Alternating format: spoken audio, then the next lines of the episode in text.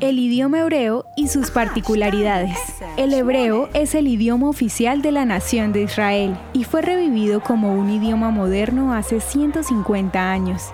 Aproximadamente 9 millones de personas lo hablan y miles lo estudian como una herramienta central para el estudio y la comprensión de la Biblia desde sus escritos originales.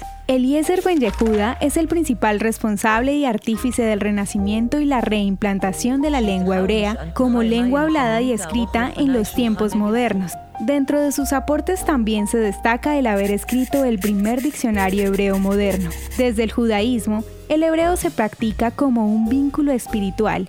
Su uso es considerado una lengua sagrada, por medio de la cual se elevan plegarias, oraciones y canciones.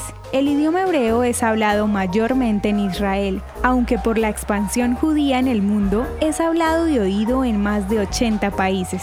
La escritura hebrea se escribe de derecha a izquierda, pero la escritura de los números se realiza como escribimos el español, de izquierda a derecha. Los símbolos de la numeración son tomados del sistema arábigo, es decir, son exactamente como las formas y valores de los números que usamos. El alfabeto hebreo utiliza un sistema de escritura identificado como Abjad, que tiene solo símbolos para las consonantes. Sí tiene vocales, pero en su mayoría no es necesario escribir las vocales. El sistema de su escritura provee las herramientas para que el lector sea el que pronuncie la vocal adecuada en cada palabra. El hebreo y el árabe son parecidos, ya que ambas son lenguas semíticas y manejan sistemas gramaticales parecidos. En la actualidad se ha venido agregando palabras del francés, griego, español y árabe. Los estudiantes que pretendan aprender este idioma pueden en la gran oferta de cursos virtuales respaldados por prestigiosas universidades de Israel. Hablar hebreo,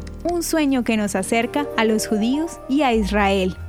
Ahora te dejamos con un saludo que nos envían desde Colombia.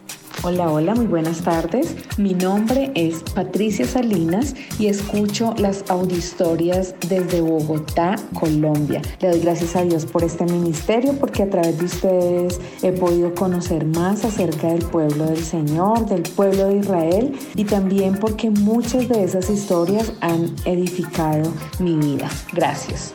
¿Quieres que tu voz se escuche en nuestras audistorias?